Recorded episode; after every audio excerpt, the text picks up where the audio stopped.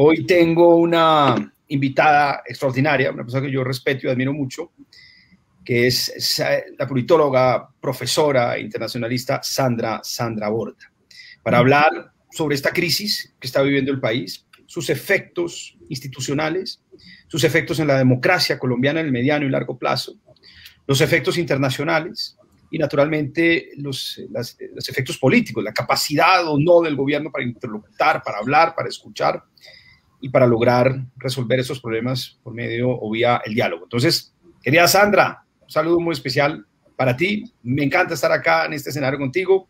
Bienvenida a este espacio de la Fundación Juntos Liberal Socialdemócrata. Ah, mil gracias, Rodrigo, por la invitación. Yo feliz de estar en esta conversación. Creo que en esta coyuntura eh, resulta de una utilidad enorme conversar, conversar, analizar, analizar, eh, para que esto no nos vaya a pasar así eh, por encima como con tanta irrelevancia. Así es. Muy bien, muy bien. Bueno, pues Sandra, esta crisis es muy profunda. Esta crisis se venía, por supuesto, gestando, digamos, desde incluso antes de los paros de 2019.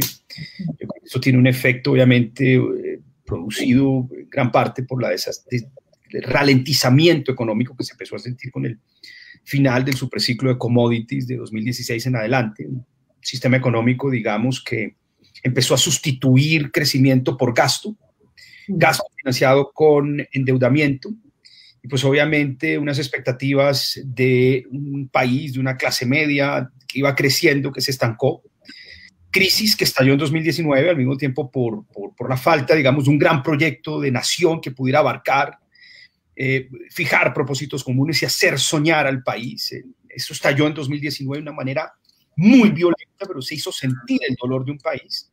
Llegó la pandemia, el gobierno no ayudó, el gobierno fue muy generoso con unos pocos sectores, poco la, lógica de la derecha populista, regalos tributarios a los mega ricos, se los cobra la clase media y sigue precarizando el trabajo, la, la misma receta económica que venía implementando.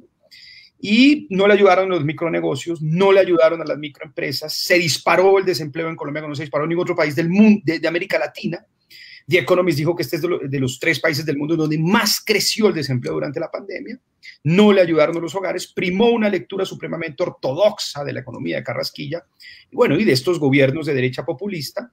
Y ahora el gobierno, de forma muy desafiante, muy soberbia, presentó un texto de reforma tributaria que buscaba recaudar 30 billones de pesos de plata que le sacaba esencialmente a la clase media del país para básicamente financiar mantener los regalos tributarios al gran capital, mantener, eh, eh, financiar una serie de políticas sociales con las que pretendía hacer política, financiar mermelada, empujar la elección del candidato de la coalición del continuismo y tenemos hoy en día una crisis terrible. El gobierno no negoció al principio.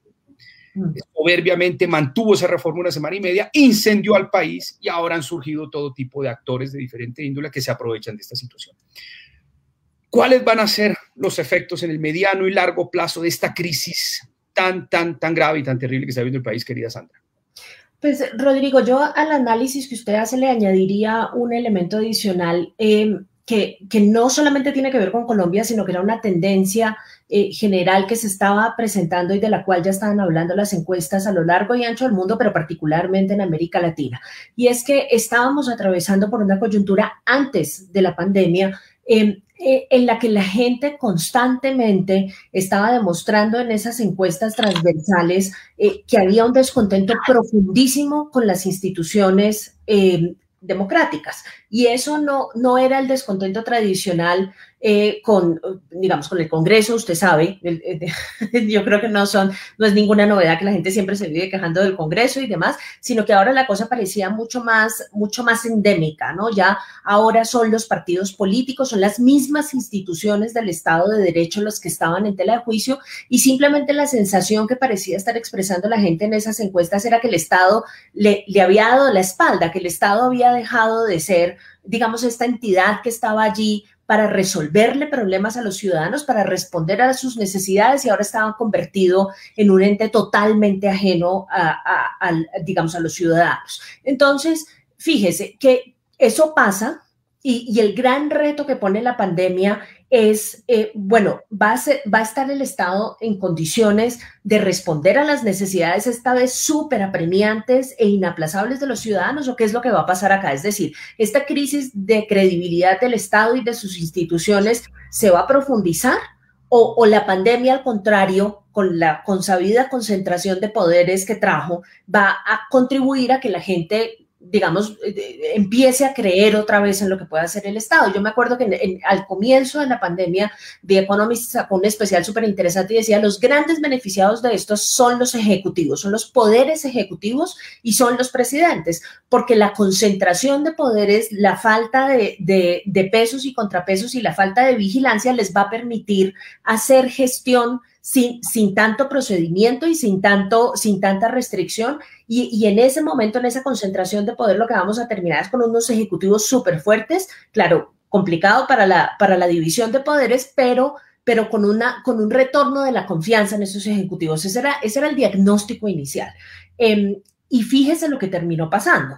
Eh, además de todos los problemas sociales y económicos que ya venían de antes de la pandemia que usted acaba de señalar, del incremento en los niveles de desigualdad, terminamos varios países, fíjese, porque eso también le pasó a Estados Unidos, encima de todo con la sensación de que el Estado no estaba preparado para lidiar con la pandemia. Hay una etapa inicial, si usted mira las encuestas en, la que, en las que Duque parece estarse recuperando un poco, eh, eh, y particularmente en la época del, confinamiento, y luego la cosa se va a pique, eh, termina con el desastre monumental de la consecución de las vacunas y de la aplicación de las vacunas, y hoy entonces estamos en un escenario con un ejecutivo todavía más debilitado, cosa que parecía ya muy difícil en el 2019 antes de que entráramos en pandemia en la época de los paros en noviembre.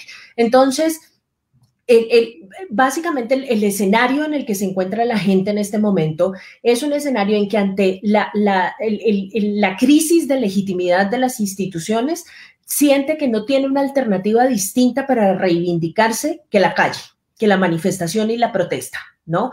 Eh, y resulta que se encuentra con un gobierno que en vez de tener el chip de, la necesidad de una política social puesta, puesto, en vez de, estar escuchando qué es lo que está diciendo en la calle y de tratar de construir una política social que responda a las necesidades eh, que planteó la pandemia, la respuesta que se encuentra es una respuesta de orden público. ¿sí? Todo lo que hay es entonces represión policial, represión policial además que ignora totalmente las reglas del juego eh, y de nuestros compromisos en materia de derechos humanos y totalmente salida de madre, digamos, una represión policial que ha producido muertos, desaparecidos, que nadie está controlando y que la comunidad internacional al unísono está reclamando y está señalando con muchísima fortaleza. Entonces, eh, eso sumado a otros problemas de los que seguramente vamos a hablar ahora en materia de establecer el diálogo este nacional que está intentando establecer el gobierno, nos, nos tienen en una coyuntura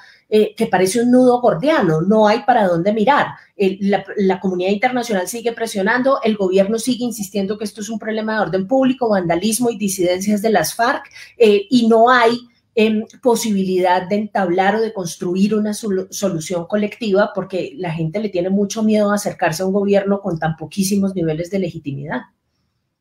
Muy bien, entonces básicamente un poco resumiendo lo que usted dice, Sandra, este es un gobierno que fracasó comprando las vacunas a tiempo.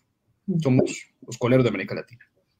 Cuando tenía que ayudarle a las microempresas y a los hogares, fue supremamente ortodoxo Mm. Y el paquete de ayudas fue mínimo y el contraste, digamos, con las ayudas a, a los más poderosos, a las empresas más grandes, fue, fue, fue, fue flagrante y, chocó inmensamente.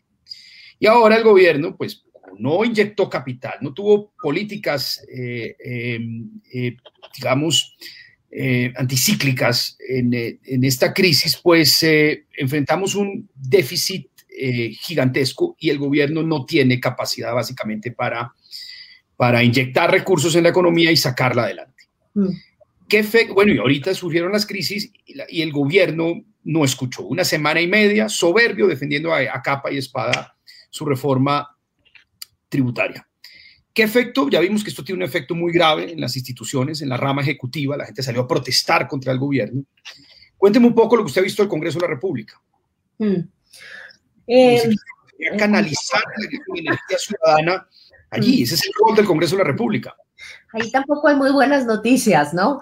Eh, de nuevo, hay un fenómeno estructural que venía de antes y es que la gente ya estaba sintiendo que había un nivel de separación y un bache en materia de representación grandísimo con respecto al Congreso. Eh, eso, ese es un fenómeno un poco estructural, eso pasa en todas partes del mundo, digamos, no, no, no, no, no hay necesidad de sentirse tan especial en ese sentido porque, digamos, está pasando en todas partes. Eh, pero, ¿qué es lo que pasa después?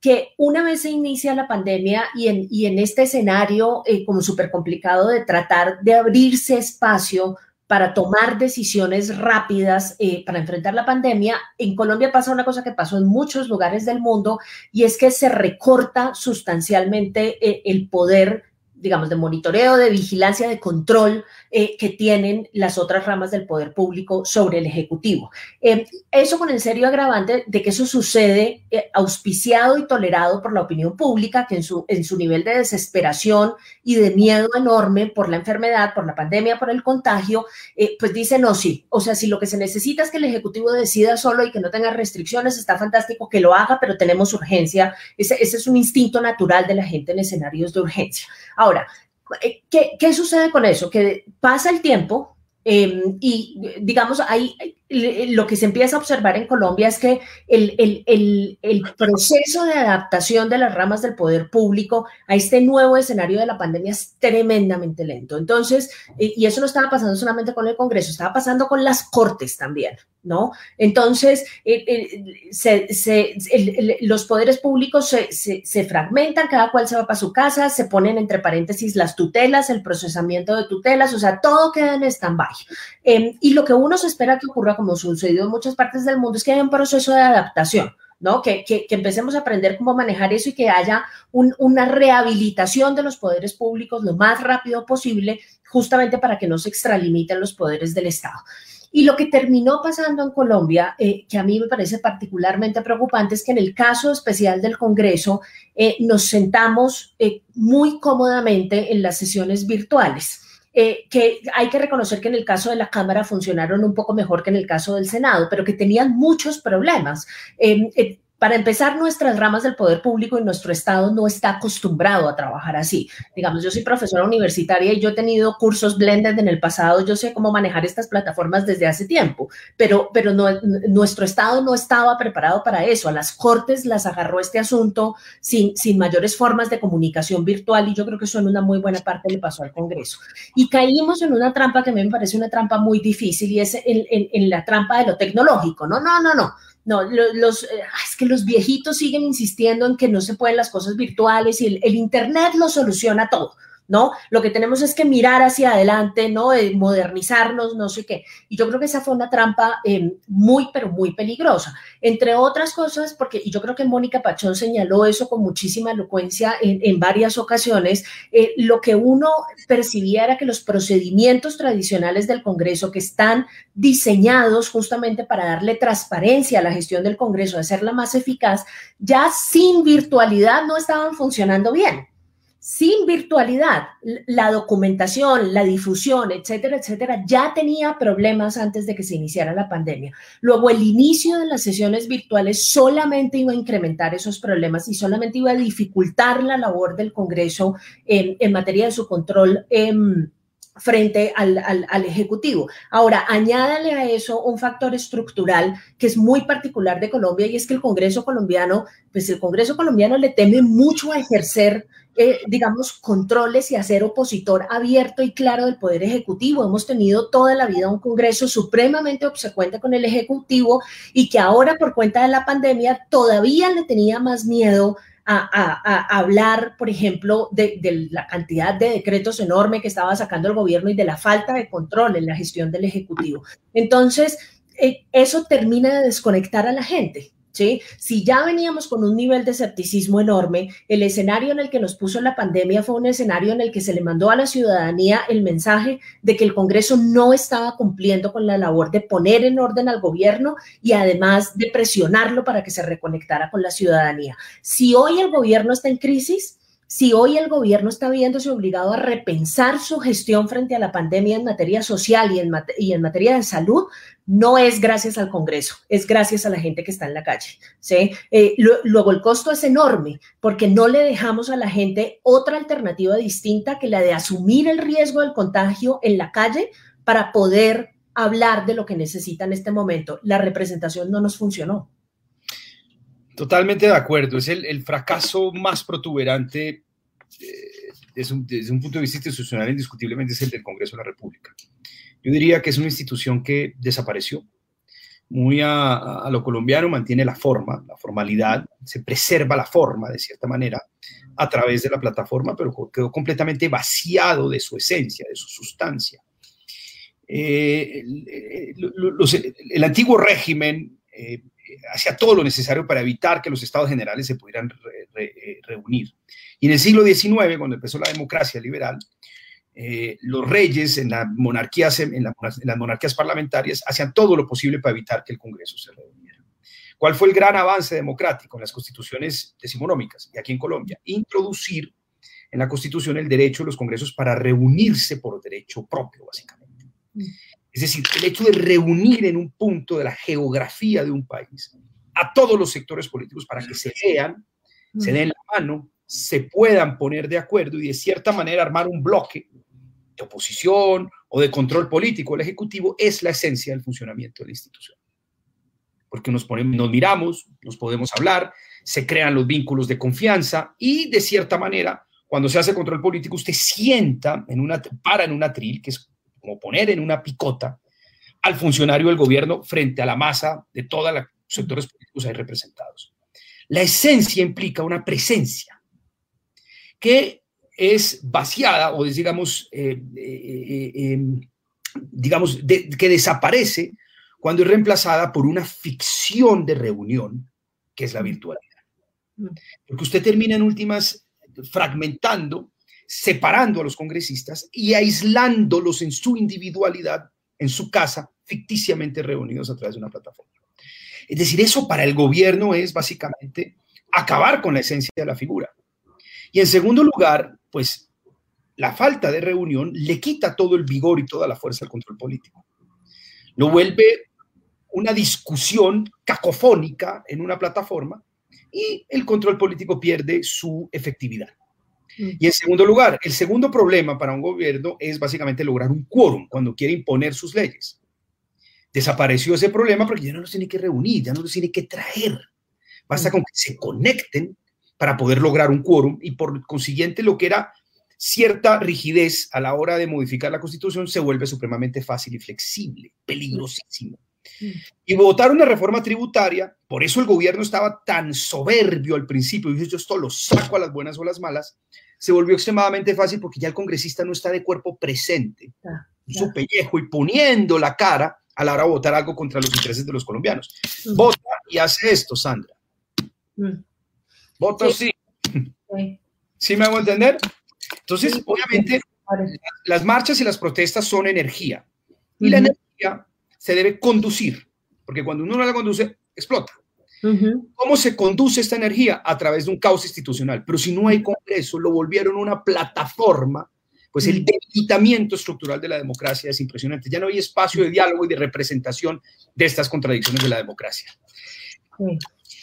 Yo, a, eso, solamente le añadiría una cosa, si me permite, Rodrigo, y es que eh, muchos eh, hicimos la advertencia desde el comienzo de esta cosa. Lo que hay que cuidar con más cuidado es, es la democracia en esta cosa de la pandemia, ¿no? Mucho cuidado, porque aquí la tendencia autoritaria es enorme. ¿Sí? Y eso estaba pasando en todas partes. Y había mucha organización diciendo, mire, ojo con este asunto. Eh, hay que, hay que pedirle a los gobiernos, hay que pedirle al liderazgo político, etcétera, etcétera, que esté ahí pendiente, verificando que no se nos vaya a pasar la mano en materia de concentración de poderes. Y fíjese que pasa ese fenómeno que usted sugiere y pasa otra cosa muy particular eh, que, que, a mí me generó muchos problemas y es que eh, fuimos súper rápidos en decir hay que abrir esta cosa porque necesitamos que la economía se reactive. La gente se tiene que ir a trabajar, esto no puede seguir así porque esto, eh, digamos, se nos va a, desbaratar la economía en las manos, luego hay que reactivar a la gente y entonces hablaron del derecho al trabajo y no sé qué, bueno, hay que hacerlo. Pero los derechos políticos sí no se preocuparon por reactivarlos nunca. ¿no? Entonces, la consecuencia que usted tiene ahí es, es un impulso natural a mandar a la gente a trabajar y entonces Transmilenio no es ningún problema y, y, la falta de distanciamiento social allí no pasa. Ahí, ahí, sí nunca hablaron de contagio. Pero cuando la gente quiere salir a la calle en medio de su escenario de desesperación económica por cuenta de la pandemia, entonces lo que intenta hacer el gobierno nacional y muchos gobiernos locales es señalarlos por irresponsables porque ahí sí se van a contagiar. ¿Sí? Y, lo que intenta hacer, que eso ya lo habían hecho en el 2019 y uno pensaría que ya habían aprendido la lección, es tratar de hacerle diplomacia, diplomacia entre grandes comillas, preventiva a la protesta, ¿no? Es tratar de evitar que salga ¿no? No es tratar de controlar la protesta, sino es tratar de decir, no, no, no, no, no, ustedes no pueden salir porque se contagia, que irresponsable, esto no debe ser, no sé qué. Y lo que termina pasando es que la gente descubre rápidamente la contradicción, cómo es que no le ven ningún problema que yo esté trabajando sin ninguna condición de distanciamiento y sin muchas medidas de bioseguridad, pero sí le ven un problema enorme a que yo salga a protestar. Entonces, esa contradicción básicamente lo que le hizo entender a la gente es que aquí hay un movimiento sistemático para tratar de reducir los niveles de participación política de la gente. Y, y, eso es peligrosísimo porque, porque, porque en el momento en el que la gente se dé cuenta que estamos yendo por un camino que nos va a despojar de nuestros derechos políticos, inmediatamente empieza a reclamarlos desesperadamente. Y si eso está sumado al nivel de marginalidad, a la profundización de la marginalidad económica y social, pues entonces, como usted dice, lo que usted tiene en la calle es, es una explosión social difícilmente controlable. Usted menciona lo difícil que es controlar la protesta sin Congreso. Eh, ese es el sitio en donde yo siento que hay un riesgo enorme en lo que está pasando, que yo siento que hay mucha gente que con razón celebra, y yo lo he hecho, en la aparición de la protesta social o la consolidación de la protesta social como una, como una forma de participación política. Ese es un espacio que se ha abierto. Yo desde el 2019 dije, ese espacio no se va a volver a cerrar y ese espacio hay que usarlo. Pero si no hay liderazgo político, es muy difícil tratar de responder y tratar de entablar un diálogo con, eh, con, con, con la gente que está saliendo a la calle. Y es muy difícil tratar de responder de alguna forma a las necesidades que está manifestando la gente en la calle. Entonces, fíjese la contradicción. Usted tiene gente en la calle que al contrario de lo que muchos dicen, tiene bien claro porque es que está protestando, ¿no? Es una cuestión de supervivencia, yo no creo que haya nada difícil de entender en eso. Y al mismo tiempo tiene un gobierno que no ha podido generar un mecanismo de conversación con la gente que está en la calle. No puede, no, no, no puede. Se, si, dice, bueno, voy a, voy a empezar una conversación, que fue la que empezó ayer. Una conversación con quiénes? Con los gremios, imagínese. Con los gremios, ¿no? Eh, y adicionalmente, eh, con, con ninguna fuerza política por ninguna parte. Eh, porque entre otras cosas, como ya entramos en campaña presidencial, dígame usted en semejante nivel de, de, de, debilidad y de falta de legitimidad de este gobierno, ¿quién se va a arriesgar a que le saquen una foto en una conversación nacional con el presidente? Digamos, eso es un riesgo político enorme. Entonces no tienen con quién hablar la gente que está en el paro, el comité del paro, no le tiene confianza al gobierno porque ya les tomaron del pelo en el 2019 con la famosa conversación nacional que no terminó en absolutamente nada. Usted se acordará, esto es una conversación, esto no es una negociación, decían ellos en su arrogancia infinita. Entonces, estamos trancados en una cosa muy difícil porque no hay posibilidad de conversar para diseñar medidas que respondan a las necesidades del paro, eh, porque el gobierno simplemente no tiene capital político para iniciar y para liderar esa conversación. Yo la verdad, Sandra, nunca he entendido por qué el gobierno le da tanta importancia a los gremios. Yo, yo fui presidente de gremio. Uh -huh. Yo sé que puede ser un presidente de gremio, un presidente de gremio, pero no es dueño de las empresas. Un presidente de gremio recibe órdenes, no puede tomar decisiones motu propio. Y tercero, pues él habla es en nombre de unas empresas que representa, no habla en nombre del país. Y el gobierno piensa que está hablando con un gran interlocutor nacional. Es decir, obviamente que hay que tener en cuenta los gremios, pero usted no le puede dar ese rol de representación nacional o de representación del país a un presidente de gremio, porque no tiene ni el poder, ni la legitimidad, ni la capacidad, ni la autorización de los dueños de las empresas que representa.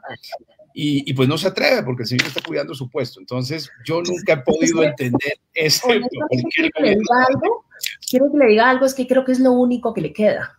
¿sí? Si usted convoca a la famosa conversación nacional, eh, usted ve la lista de la gente que estuvo ayer en Palacio y es una cosa absolutamente fascinante, porque son eh, eh, la gente de Palacio, obviamente, gobernadores, pues que como le van a decir que no al presidente, tienen que ir, tienen la función de tratar de diseñar medidas para controlar, digamos, el problema enorme en el que están, problema social y problema de orden público ambos, están todos los directores de los gremios, que son los que siempre hablan con el presidente, ¿no? Porque, digamos, ahí hay una conjunción de intereses bastante clara también.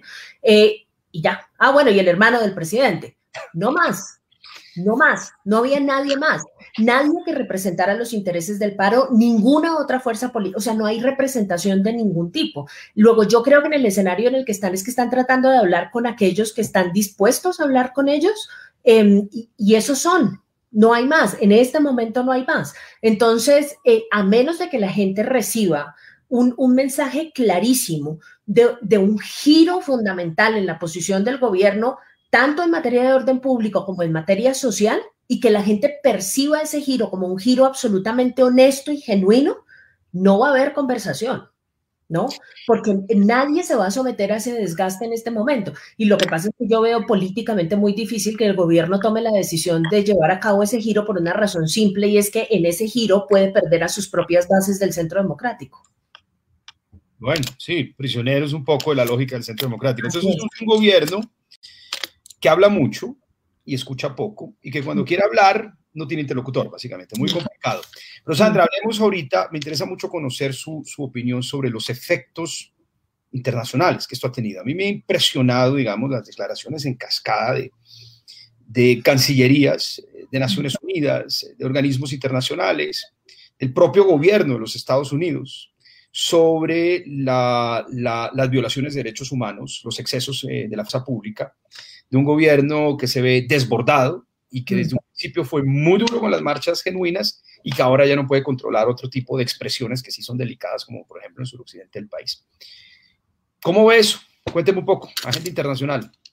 Ahí tampoco son buenas las noticias. Hay, hay un tema que es preciso tener en cuenta y es que este gobierno llega al poder ya con una agenda muy separada de la agenda internacional. ¿Sí? O sea, eh, hay, hay, como una diferencia entre el gobierno y la comunidad eh, eh, internacional de fondo em, que se inicia, digamos, con la campaña electoral del Centro Democrático en contra del acuerdo de paz. ¿sí? la comunidad internacional está a favor del proceso de paz, y una vez se firma el proceso de paz, está a favor y se constituye en vigilante y, y, monitor de la implementación del acuerdo de paz. ¿sí? Y este gobierno llega al poder con una agenda electoral en contra de ese mismo proceso de paz. Entonces eso ya los pone en dos, eh, digamos, hemisferios totalmente distintos, en dos polos totalmente distintos. Em, el, gobierno muy hábilmente, eh, eh, digamos, decide no patear el tablero del proceso de paz e empieza un proceso de implementación desigual, muy desigual, lento y demás, pero que por lo menos le permite salvar cara un poco frente a la comunidad internacional diciendo, no, un momento, yo sí estoy haciendo cosas, ¿no? Aunque aquí tenga que decir que no, pero en eso maniobran, digamos, porque tienen un constituency al que tienen que alimentar diciéndole que que no están a favor de ese proceso, pero también tienen unos actores internacionales que, que además les están dando un buen capital em, y que eh, a los que necesitan estar convenciendo constantemente que sí están comprometidos con esa implementación. Entonces ahí eh, intentan maniobrar más o menos. Y, parte de lo que empieza a pasar después es que en, la debilidad en el proceso de implementación de paz empiezan a originarse muchos problemas de derechos humanos relacionados particularmente con el asesinato de líderes sociales y, y, esos problemas sí le empiezan a preocupar muchísimo a la comunidad internacional.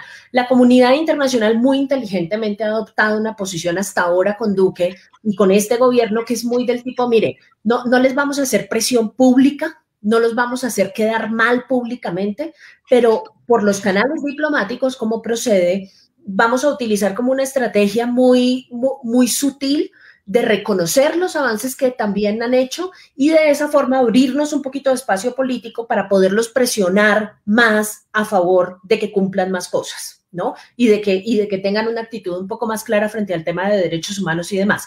Y ese ha sido más o menos eh, digamos, la dinámica de relacionamiento con el gobierno. ¿Qué es lo que pasa con estas protestas?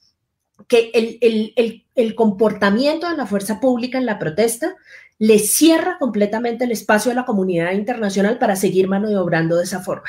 ¿Sí? Ya la comunidad internacional no puede seguir usando el argumento de, no, yo privadamente los presiono un poquito porque es que el tema de derechos humanos ya no les permite hacer eso, ¿sí? O sea, usted no puede, usted no puede presionar a un gobierno con sutileza cuando lleva 27 muertos civiles en la calle después del inicio de las protestas. Entonces, eh, eh, estamos transitando hacia un esquema en el que tal cual usted lo sugiere, si usted mira todos los pronunciamientos de la comunidad internacional hasta este momento en materia de lo que está sucediendo con la manifestación, no hay uno solo positivo, no hay nada, ¿sí?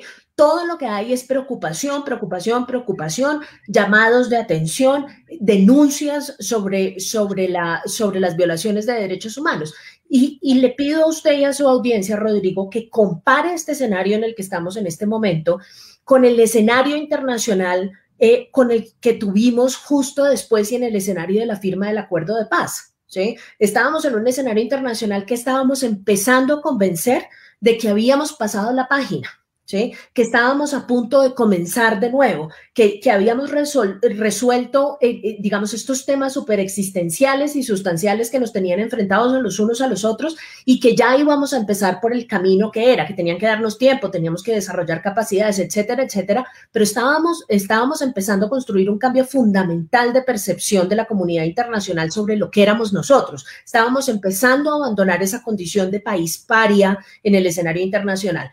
Y dos años después, dos años, estamos de regreso en eso. Dos años después. Yo me pregunto el, el nivel de política exterior reparadora que va a tener que utilizar el próximo gobierno para resolver esta situación, porque eso es lo que vamos a tener que hacer, reparar daños a diestra y siniestra, porque tenemos a Naciones Unidas llamando la atención sobre nuestra situación de derechos humanos y al gobierno reaccionando básicamente diciendo que Naciones Unidas nos ha traicionado. ¿No? Esa es la reacción, sin admitir en lo absoluto que estamos teniendo una crisis de derechos humanos en este momento en las calles del país. Entonces, eh, estamos en una situación realmente muy triste porque perdimos una oportunidad de oro para haber ocupado un, lugar en el escenario internacional que fuese mucho más constructivo y mucho más útil para nosotros como país, para nuestros intereses internos y para nuestros intereses internacionales. Y hoy otra vez estamos de regreso en esta posición de toda la vida que es, no, no, no, mire, no está pasando todo esto, no, no, no, son, son, son manzanas podridas, no, no, no, mire, esto, esto no es sistemático, esto es otra cosa, no sé qué. No, volvimos a perder todo el margen de maniobra y de autonomía que habíamos ganado por el esfuerzo enorme de tratar de finalizar, finalizar el conflicto armado. Sí, usted menciona algo muy interesante, una diplomacia reparadora, reparar básicamente los daños de estos eh, últimos tres años en materia de política internacional y, también mencionó algo que es muy complejo, es que estamos nuevamente volviendo a, a ocupar eh, en el imaginario internacional esa idea de que esto es un país paria, un país eh, estructuralmente violador de los derechos humanos, que asesina a los líderes sociales, que no es capaz de protegerlos, de proteger al reclamante de tierras, de reclamar al, opositor, de proteger al opositor político. Un eh, gobierno nuevamente eh, imbuido en una guerra de baja intensidad narcotraficante, que no fue capaz de controlar el territorio y, una diplomacia negacionista. Negacionista, eh, por no decir cínica, porque el negacionista es un cínico. Y súmele una pequeña cosa, ¿no?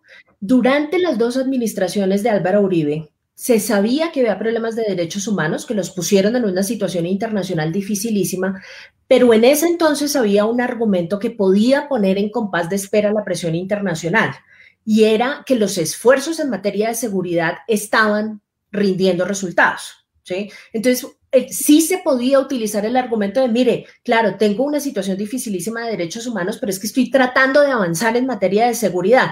Una vez consolide mi estrategia de seguridad y sea completamente funcional, va a darse cuenta que yo sí puedo cumplir con normas de derechos humanos. Ese era el argumento que se utilizaba en el, en el escenario internacional. Y los logros en materia de seguridad estaban ahí para ser mostrados. Pero ¿qué le parece que este gobierno no puede ni con el tema de derechos humanos ni con el tema de seguridad? ¿Sí? No, no, no tienen la capacidad de mostrar ningún tipo de logro que justifique poner entre paréntesis, cosa que no se debe hacer, pero que intentan hacer, poner entre paréntesis la aplicación de las normas de derechos humanos. Entonces se desbarató el mito fundacional del uribismo, de acuerdo con el cual la ventaja comparativa que ellos tenían era que ellos sí eran capaces de ponernos en un lugar de seguridad en este país, de seguridad ontológica, que nos podían demostrar que tenían tanta fuerza que aquí sí se podía vivir y que nos podían proteger. Eso ya no lo puede hacer el uribismo y el duquismo se encargó de desbaratar completamente esa idea. No, es, sí, y, es un fracaso además de cierta manera agravado por el fracaso en Venezuela. Venezuela convertida en una especie de Somalia latinoamericana, desde donde opera la nueva marca Italia, desde donde opera el ELN en alianza con el cartel de Sinaloa, el operador logístico del narcotráfico en Apure, Zulia y en todo el Pacífico, y que obviamente pues están extendiendo sus redes aquí al país y en materia de seguridad, pues esto ha agravado la situación y ha habido una incapacidad absoluta del gobierno para responder de cierta manera a estos nuevos retos. Tanto así que su mal manejo de la protesta y la prolongación de la protesta permitió que incluso algunas de estas organizaciones estén participando en los bloqueos de regiones enteras del suroccidente. Es decir, un fracaso en materia de seguridad y básicamente un debilitamiento estructural de la capacidad de respuesta del Estado que siempre termina degenerando en violaciones masivas de derechos humanos. Mm. La violación de derechos humanos es expresión de la debilidad eh, de la política de un país, de la debilidad de un país para enfrentar eh, los retos de seguridad. Es decir, una, una, una de verdad, una serie de problemas que vienen en cascada, seguridad, violación de derechos humanos y repercusiones naturalmente internacionales, porque nos están, básicamente esto está nos están convirtiendo en un país paria, paria nuevamente. A mí me impresionó mucho cómo todas estas cancillerías reaccionaron, los organismos internacionales, multilaterales, y me ha sorprendido también al mismo tiempo la, la, respuesta por parte del gobierno y la respuesta por parte del partido de gobierno. Salen a fustigar a Naciones Unidas, pero guardan silencio frente a los mismos reclamos que hace, la, que hace el Departamento de Estado de los Estados Unidos. Allí como que ahí sí no, con ellos sí no, no, no nos metemos, ¿no? Ah, no, y, bien interesante porque es que hay ahí también eh, recursos de por medio. Fíjense que los tweets de la Cámara de Representantes de ayer eh, son, son muy claros, ¿no? Lo que le dice a la Cámara de Representantes, porque en este escenario, digamos, los que tienen el poder son ellos, son la bancada demócrata en la Cámara de Representantes y, y en el Senado y los comités presupuestales. Esos son esos son realmente los que van a hacernos pagar las consecuencias de lo que está pasando, porque ellos lo dijeron ayer clarísimo. Dijeron, mire, estamos pendientes de lo que está pasando con la fuerza pública y no se olviden de la existencia de la enmienda LIGI, que es la, la enmienda aquella eh, que le permite a Estados Unidos suspender cualquier forma de cooperación militar y de seguridad con cualquier país en donde la fuerza pública esté involucrada en problemas de derechos humanos, ¿no? Y en, y en comisión de delitos de derechos humanos. Entonces, ahí el mensaje que nos están mandando básicamente es que la cosa cambió eh, y que ya se acabó un gobierno como el gobierno de Trump que no tenía el menor, la menor intención de preocuparse con temas de derechos humanos. Eso no era los, pues imagínese Trump preocupado por temas de derechos humanos. Eh, no, hay no había ninguna, ninguna preocupación en ese sentido y llegamos ahora a un gobierno que tiene como prioridad central malas noticias desde cualquier punto de vista para el gobierno. Tiene como prioridad central la implementación del acuerdo de paz y el cumplimiento con normas de derechos humanos. Imagínese usted eso. Eh, y, continúan constantemente mandando el mensaje, ese mensaje que mandaron ayer públicamente, ya lo habían mandado privadamente en varias ocasiones desde el inicio de la administración Biden, pero el gobierno tampoco está escuchando. Claro, no reaccionan tan violentamente como lo hicieron con Naciones Unidas porque saben perfectamente que ahí la cosa es a otro precio y que, y que lo único que le falta al desastre de política de seguridad que están implementando es que encima de todo se queden sin los recursos de Estados Unidos. Esa sería la peor noticia de todas. Eh, pero, pero no estamos digamos, no, no, no estamos, después de pasar de tener una relación supremamente productiva con Estados Unidos, ahora no nos encontramos en ninguna parte, Rodrigo. que fíjese lo que pasó ayer con lo de las patentes y las vacunas, em, que, que, es una cosa interesantísima. El gobierno Biden dice, mire, tenemos, se va a la Organización Mundial del Comercio y dice, hay que liberar las patentes. ¿Sí? O sea, esto no tenemos, no tiene ningún sentido que vacunemos a todo el primer mundo, bueno, al primer mundo no porque Europa está teniendo problemas, pero de que vacunemos a los estadounidenses eh, si el resto del mundo no está vacunado porque es que el, virus no reconoce fronteras. Eh, entonces, va y solicita eso y adivinen la actitud del gobierno colombiano cuál ha sido desde que se empezó a hacer la discusión sobre las patentes. En, en una, en una lógica absolutamente absurda, diría yo, se opone a la liberación de las patentes, como si nosotros no fuésemos los que nos, beneficiaríamos de la liberación de las patentes eh, en esta cosa de las vacunas. Eh, ni en ese punto logramos encontrarnos con Estados Unidos. O sea, pasamos de una diplomacia conversada, consensuada con Estados Unidos, a una en la que, pues, para empezar, los presidentes ni siquiera se han comunicado, eh, y, no logramos tener posiciones conjuntas casi en ningún tema en el escenario internacional. Eh, esa es otra relación que va a costar muchísimo trabajo reconstruir, porque por cuenta de la participación del Centro Democrático en, en la elección estadounidense y demás, el daño que se ha hecho ha sido enorme.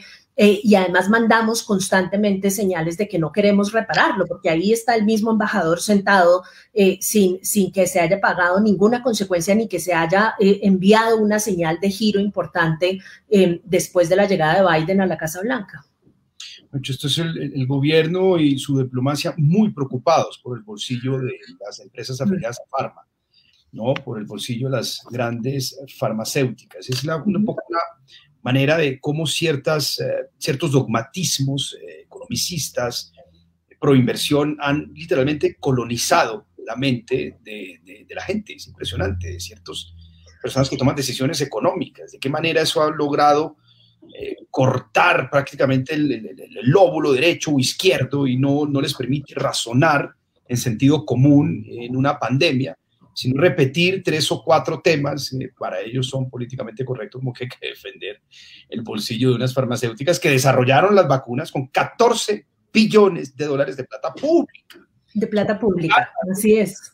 Vamos a sacar plata nuestra para investigar. No, eso está demostrado que el, grueso de la investigación de, las grandes farmacéuticas es plata pública. Mm.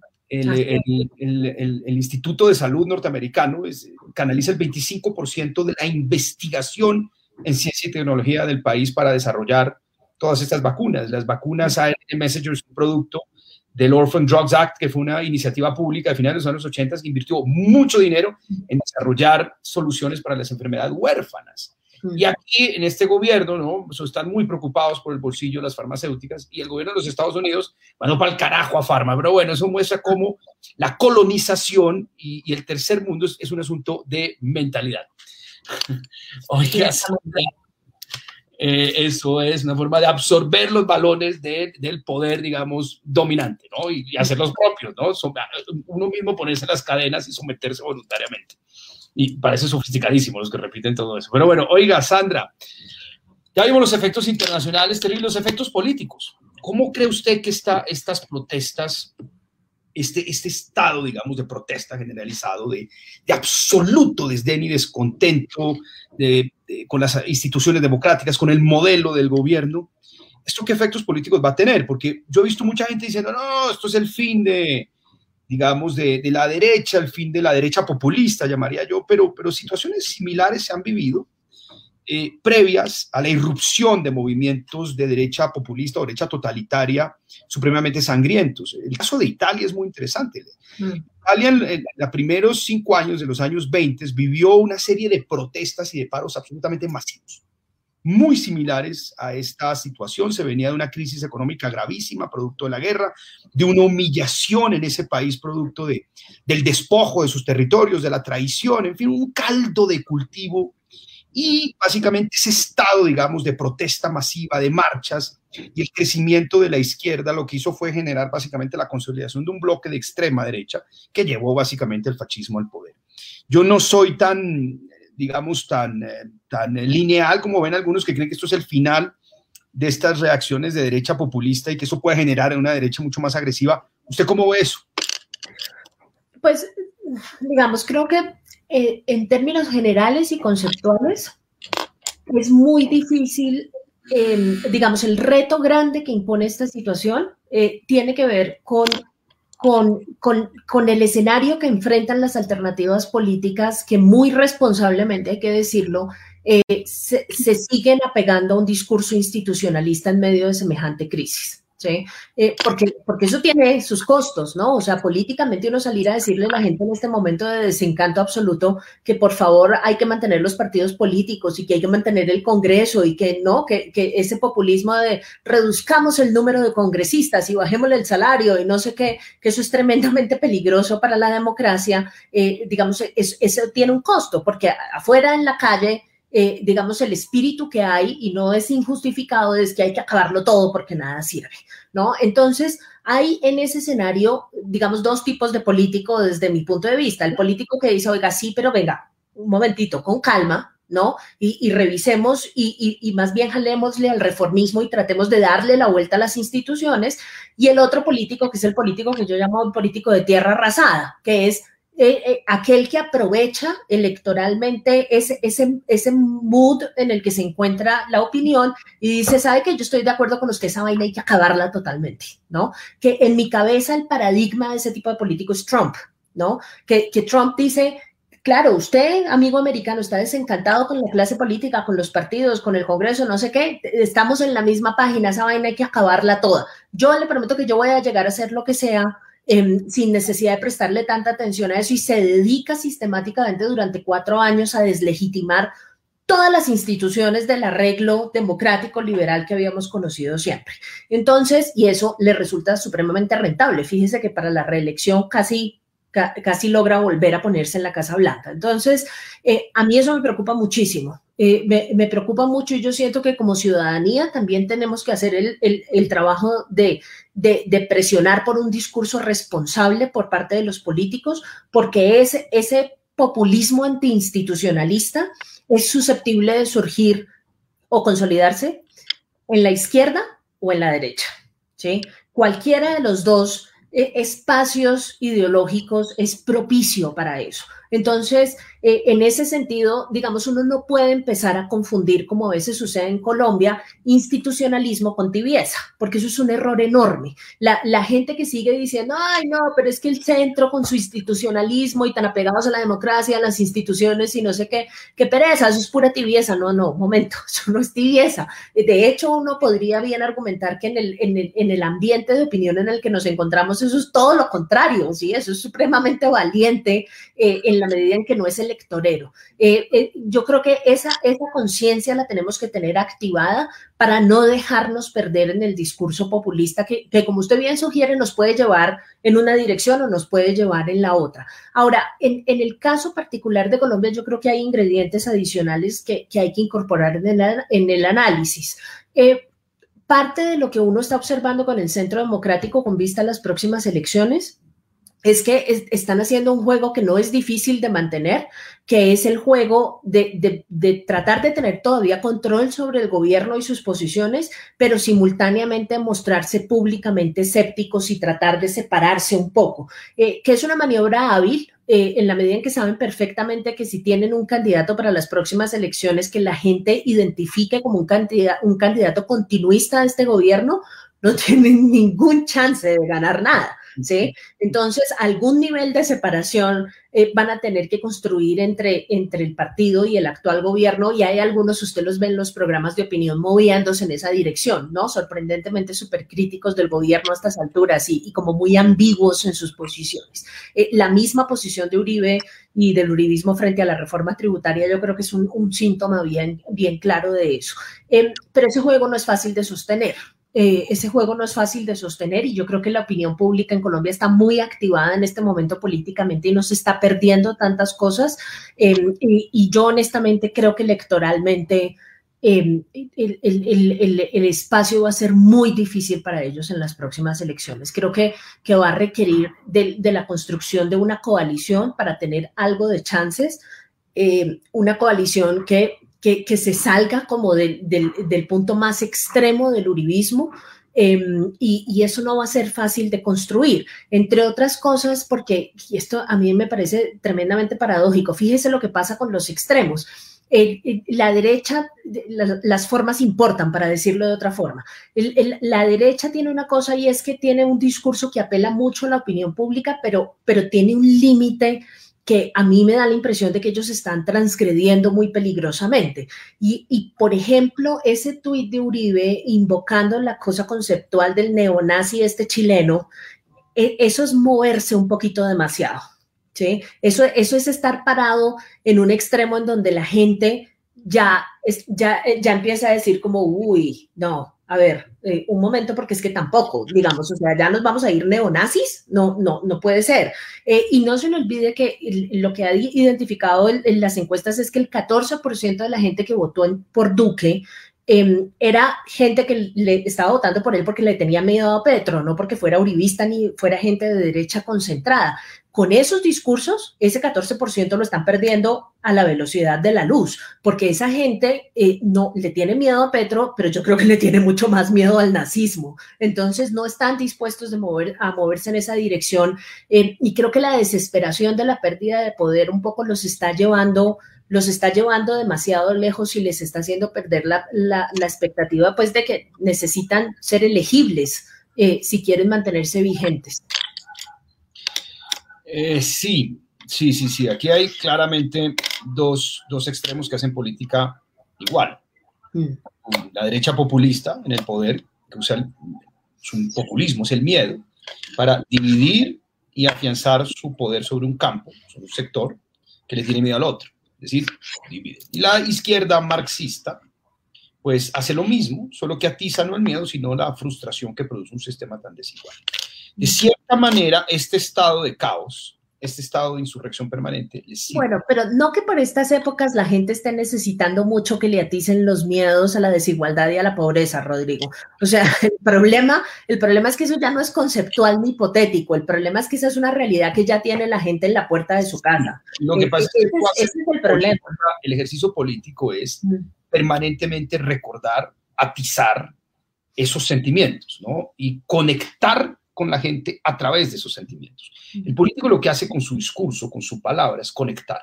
Y conectar de diferentes formas. Entonces yo conecto con el miedo, conecto con la frustración o conecto con la fe y con la esperanza. Son formas distintas de conectar con el elector. Y esta izquierda marxista conecta con la frustración. Esta derecha populista conecta con el miedo. Y ese es el problema, y es que una nación dividida contra sí misma no prospera un hogar dividido contra sí mismo no prospera y una nación dividida contra sí misma no prospera. Entonces, este estado de cosas, de cierta forma, les sirve. Obviamente, la derecha populista, tratando ya de, decir, bueno, esto es una especie de, situación que nos va a servir, fracasamos como gobierno, quebramos al país, lo incendiamos, pero ahora hay gente que tiene miedo. En el valle hay gente que tiene miedo. Vamos a afianzar y volvernos de cierta forma eh, la la luz de, protección de esta gente. Y lo mismo en la izquierda marxista. Y, digamos, entre los dos extremos hay diferentes expresiones políticas. Hay una centro-izquierda verde, la coalición de la esperanza, que es una amalgama de muchas cosas, pero hay también un sector liberal en el que nosotros trabajamos y le tenemos muchísima, muchísima fe porque pues, representamos un credo liberal, la democracia liberal, con un reformismo socialdemócrata, que es un principio de solidaridad en nuestra sociedad. ¿Qué crees tú que se puede hacer aquí desde, desde la diferencia de estos dos espectros de izquierda marxista y derecha populista para, para unir a los colombianos y sacarlos de esta, de esta polarización artificial, de esta forma de echarle gasolina permanentemente a nuestros conflictos, que es la forma de hacer política de esos dos extremos? Rodrigo, yo tengo que decir que lo primero que hay que hacer es tener posiciones. ¿Sí? Y, no, y no pensar necesariamente que tener posiciones y posiciones que entran en contradicción con algunas de las fuerzas a la derecha o a la izquierda eh, equivale a polarizar. Eso no es polarizar, ¿sí? E, este momento, digamos, parte de la dificultad de la coyuntura por la que estamos pasando es que la ambigüedad que es distinto, eh, eh, digamos, la, ambigüedad no es necesariamente tener discursos moderados o tener discursos complejos, no, la ambigüedad es, es no estar en condiciones de decirle a la gente qué es, que, cuál es la fórmula que uno tiene en la cabeza, ¿sí? ¿Cuál es, cuál es la receta que uno cree es la mejor para tratar de resolver los problemas en los que nos encontramos. Eh, esa claridad es una claridad importantísima, ¿sí? Eh, dejar absolutamente claro que hay principios fundamentales alrededor de los cuales uno eh, construye una plataforma es fundamental y que esos principios tienen que ver con las instituciones liberales democráticas, que esos principios tienen que ver con la necesidad de producir mayores niveles de igualdad y combatir la pobreza, etcétera, etcétera, es fundamental.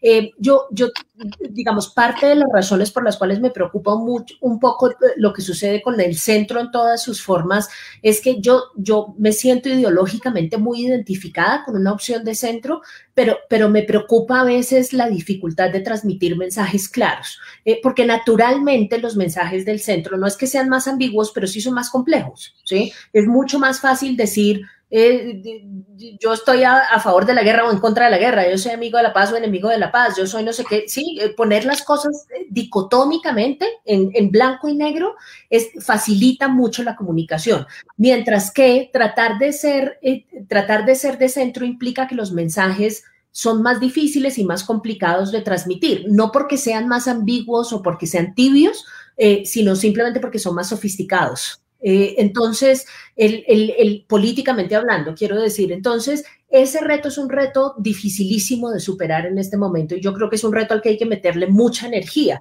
Es, el reto de estar constantemente diciendo, eh, este es el sitio en donde yo me paro, ¿sí? Y este sitio, política e ideológicamente hablando, existe. ¿sí? Pararme aquí no equivale a no pararme en ninguna parte, ¿no? E, e, ese creo que es un elemento fundamental. Y el otro elemento es que creo que, que yo creo que muchos sectores del centro han fallado enormemente en comunicarse con la gente que está protestando, ¿sí? Pero, pero enormemente. Eh, entonces, la expectativa acá es que si la, la clase política, incluyendo a los políticos de centro, no logra constituirse en cadena transmisora entre la gente que está protestando, entre la sociedad civil, las organizaciones sociales y el Estado, que es la función que tiene que cumplir la clase política y que tienen que cumplir los partidos políticos, entonces van a caer exactamente en el mismo problema en el que está el centro democrático y los partidos tradicionales. ¿sí? Acá lo que hay es que reconstruir esa cadena transmisora, reconstruir la idea vieja tradicional eh, de los politólogos de acuerdo con la cual los partidos políticos son eso, son canales de comunicación, son lugares en donde la gente eh, construye atajos para formular sus, preferencias políticas, son lugares, eh, digamos, en, donde la gente logra transmitir sus, sus, necesidades, sus reivindicaciones y donde logra encontrar respuesta. ese, ese es el sitio en donde siento que el trabajo todavía está por hacerse eh, y, donde siento que, podría explotarse, eh, digamos, mucho más eficientemente la ventaja comparativa que tenga el centro. Yo creo que la, bueno, toda la estrategia, obviamente, de, la derecha ¿Y sabe dónde? ¿Sabe dónde? Que, perdón, pero se me olvidó una, una cosa importante. Bueno, es importante, digamos, porque ese es mi sesgo profesional, pero yo creo que es importante. Esa reparación de la política exterior de la que estábamos hablando, esa es una reparación que no puede adelantar efectivamente sino el centro, ¿sí? Porque en el pasado las posiciones eh, que, ha, que ha sugerido la izquierda en materia de política exterior son posiciones que tampoco son sostenibles. ¿sí? Eh, fíjese que no hay allí un discurso en materia de, de preservación de los derechos políticos en Venezuela claro. ¿no? Fíjese que hay un proceso como de revisión de la relación con Estados Unidos que plantea un aumento de la autonomía sin tener en cuenta la necesidad de tener una política pragmática con Estados Unidos. El, parte del problema que tiene este gobierno es que ha ideologizado muchísimo la política exterior. Eh, yo creo que ese es un problema que también podrían tener algunas alternativas de izquierda. Luego, quienes están en mejor capacidad de pensar el proceso de reparación de la política exterior colombiana en términos pragmáticos y no de, alineamientos ideológicos son eh, las alternativas de centro. Totalmente de acuerdo. Lo que viene básicamente va a ser una estrategia del gobierno, de, del continuismo, de fragmentar todo lo que hay entre Petro y ellos, de dividirlo. Están buscando la manera. Em, y con las firmas encuestadoras amigas, ir fragmentando todo esto en candidatos con cuatro, cinco, seis puntos para llegar al mes de octubre y el país diga, si no es el candidato de la coalición del continuismo para enfrentar a Petro, ¿quién? Eso, eso es lo que están básicamente encauzando. Por eso es tan importante que salga la Corte Constitucional una ley que yo logré meter en el Código Electoral para regular a las firmas encuestadoras, es decir, para que las encuestas sean científicas y no con márgenes de error como de, de 10 puntos, como la que acaba de sacar Inbamer a través de Caracol, en donde el margen de error era de 10 puntos, Sandra. 10 puntos. Eso vuelve, yo, yo puedo tener a Petro con 40, pero realmente tiene 30. O puedo tener, no sé, al candidato Tomás Uribe con 10, tiene 2. Pero como el margen de error lo permite, pues, en fin.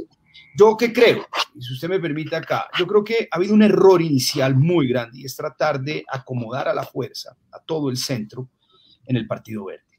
Es un error, porque además usted está primero haciendo la mecánica, decir, antes de que la gente defina una posición, qué representa, qué bandera y qué causa tiene, primero los encierran en una mecánica electoral, que es el error más garrafal, porque a la gente no le interesa la mecánica electoral. La gente quiere oír qué causa y qué bandera representa el político. La izquierda marxista tiene una bandera poderosísima, una bandera de reivindicación. Y la derecha populista del actual gobierno, pues tiene otra, es la bandera de la derecha. Aquí, en lugar de hablar de causas y de banderas, toda la discusión ha sido cómo los meto, cómo los encierro en el Partido Verde. Y cómo meto una cantidad de gente muy heterogénea que hace imposible definir posiciones sólidas, fuertes y claras. Porque cuando yo mezclo al Moir marxista con Fajardo, que no asume posiciones, o con otro, pues es imposible tener un lenguaje coherente y claro para el elector. Es decir, una gran bandera que enfrente las dos otras grandes banderas que existen. Obviamente que hay que buscar concertaciones, pero el error garrafal es el afán político y mecánico del verde de no, yo meto aquí todo el mundo para fortalecer las listas al Senado del Partido Verde. Se están tirando esa posibilidad de inspirar y de representar una causa fuerte que permita enfrentar a la izquierda marxista y a la derecha populista en las próximas elecciones. En la política la esencia es tener una causa, un gran propósito y una bandera que inspire. Y ese ha sido el fracaso de esto, porque cuando tú metes a gente tan distinta en un paquete, pues no transmite una causa poderosa. Pero bueno, todavía estamos a tiempo de lograr algo importante, todavía estamos a tiempo de evitar que ganen los extremos políticos en el país. Sandra, pasó una hora, muchas gracias. Qué cosa tan, un diálogo tan interesante, tan agradable, tan dinámico el que tuvimos. Muchísimas gracias. No, con mucho gusto, qué conversación eh, más interesante y ojalá el próximo sea un café no virtual, sino real. Por supuesto, así será.